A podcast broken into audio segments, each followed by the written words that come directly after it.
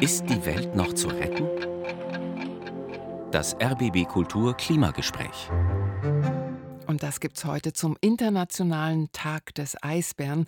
Kaum ein anderes Tier steht so stark symbolisch für den Klimawandel und die Gefahren, die für die Tierwelt damit einhergehen. Sie haben die Bilder von den abgemagerten Eisbären auf schmelzendem Eis bestimmt auch gesehen. Die sind ja um die Welt gegangen. Und von der Erwärmung der Polarmeere sind ja nicht nur die Bären, sondern auch viele weitere Lebewesen in den Polarregionen betroffen.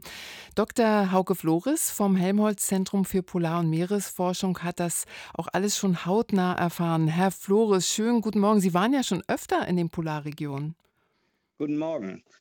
Ja, ich war tatsächlich schon seit ungefähr 20 Jahren regelmäßig in beiden Polargebieten unterwegs mit dem Forschungsschiff Polarstern. Mhm. Und ich meine, 20 Jahre, das ist eine Zeit, wenn Sie mal an die Anfänge zurückdenken. Und jetzt, da gibt es wahrscheinlich schon ganz schöne Unterschiede. 20 Jahre ist tatsächlich, wenn man immer nur hin und wieder in verschiedene Gebiete kommt, gar nicht so ein langer Zeitraum, Echt? um Veränderungen zu sehen. Aber was äh, vor allen Dingen auffällt, war ähm, vor einigen Jahren, als ich in die Arktis gefahren bin, ich glaube das zweite Mal überhaupt für mich, wenn man dann mit den äh, Forscherinnen und Forschern spricht, die schon die 20 Jahre davor da gearbeitet haben. Und äh, einer, der auch länger Pause gemacht hatte, der sagte zu mir, äh, Hauke, ich erkenne dies, die, die Arktis nicht mehr wieder. Die sieht ganz anders aus. Hm. Einfach deshalb, weil sich die, äh, vor allen Dingen das Eis im, im arktischen Gebiet sehr verändert hat. Und man sieht ganz andere Organismen und manche findet man zum Teil auch gar nicht mehr wieder, die man früher lehrbuchmäßig da erwartet hätte. Mhm. Gerade tagt ja die Mosaik Science Konferenz in Potsdam. Da geht es um die Expedition 1920 auf der Mosaik. Da sind Sie leider nicht mitgefahren. Ich glaube, weil Sie krank waren. Sie wollten eigentlich. Ja, letzte Woche hat eine Studie aus den USA für Aufsehen gesorgt. Die hat gezeigt, dass die Eisbären noch viel schneller verhungern als gedacht, weil sie eben nicht mehr auf dem Eis Robben jagen können. Der Sommer ist zu lang, zu warm. Ihre Forschungen als Meeresbiologe beginnen sogar schon bei viel kleineren Organismen. Aber das hängt ja alles zusammen. Wo, wo fängt das Problem denn an?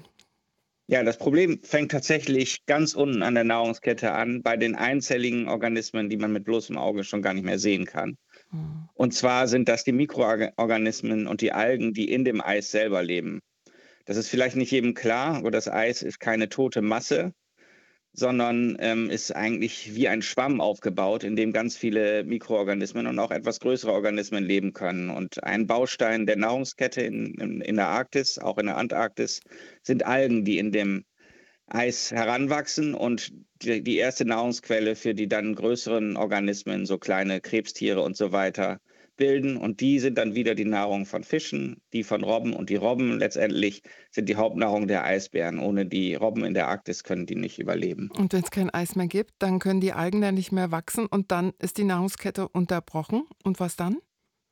Dann, das klingt natürlich jetzt sehr nach Doom-Szenario. Natürlich Mhm. gibt es auf, de, auf dem Weg dahin noch, äh, noch viele verschiedene Zwischenstufen. Und äh, auch die Tiere sind natürlich nicht so ganz äh, einfach immer auf einen, einen Weg des Nahrungserwerbs festgelegt. Beim Eis äh, und den Robben ist das tatsächlich aber so, dass die Robben das Eis eben auch als, als Lebensraum benötigen. Hm. Und die Eisbären brauchen das Eis, um darüber zu laufen und die Robben zu erreichen, da wo die Robben leben. Und da ist halt das große Problem, wenn das Eis jetzt immer später im Jahr sich bildet, immer früher aufbricht, immer dünner wird, dann können die Eisbären ihre Jagdgründe, da wo die Robben sich wohlfühlen, eben immer schlechter erreichen. Und diese Studie, die hat halt gezeigt, die, die Alternative, die halt auch oft diskutiert wird, dass man sagt, okay, es gibt weniger Eis, äh, vielleicht weniger Zugang zu Robben, aber die Eisbären können ja wie zum Beispiel Grizzlies vielleicht andere Nahrungsquellen an Land auftun. Diese Studie hat halt gezeigt, dass das kein Weg für die Eisbären ist, dass die auch dabei verhungern würden, wenn die sich an Land Nahrung suchen würden. Hm, Also es ist ja wirklich auch bereits die Rede davon, äh, dass die Eisbären und damit auch viele andere Polartiere sogar in naher Zukunft schon aussterben könnten. Gibt es da auch Zahlen, um wie viel Grad äh, kann das Meer sich denn noch erwärmen, bevor da das ganze Ökosystem zusammenbricht? Also ich wäre vorsichtig damit, von Aussterben zu sprechen, weil es Mhm. natürlich die Arktis zum Beispiel ist ja eine riesige Region. Der Klimawandel geht auch nicht überall gleich schnell voran und äh, es gibt auch Regionen, wo wir noch sehr lange Eis haben werden. Wir werden sicherlich im Sommer äh, irgendwann eine Situation haben, wo fast kein Eis mehr da ist, aber im Winter kommt es immer wieder. Insofern gibt es wahrscheinlich noch lange Nischen für äh, eisangepasste Lebens Lebewesen. Mhm. Und äh, das Ökosystem, ob das zusammenbrechen wird, also das ist die Frage, was versteht man darunter unter dem Zusammenbruch des Ökosystems? Denn es wird, wir sehen jetzt schon, dass Arten aus südlichen Gebieten in die Arktis einwandern.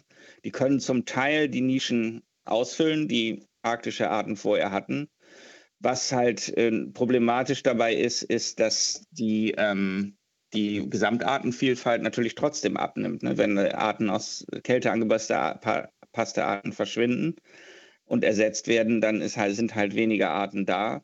Und zum Beispiel traditionelle Lebens- und Kulturmodelle wie die der Inuit in, in Nordkanada die sind dann eben nicht mehr tragfähig. Und das ist die Frage, ob man das dann so hinnehmen möchte. Hm. Zum heutigen Internationalen Tag des Eisbären war das Hauke Flores vom Alfred-Wegener-Institut in Bremerhaven ja, über die Auswirkungen des Schmelzens, Schmelzens des Eises an den Polarkreisen auf die Lebewesen dort. Ich danke Ihnen sehr für dieses Gespräch und äh, ja, wünsche eine gute Konferenz dazu jetzt auch. Ja, vielen Dank.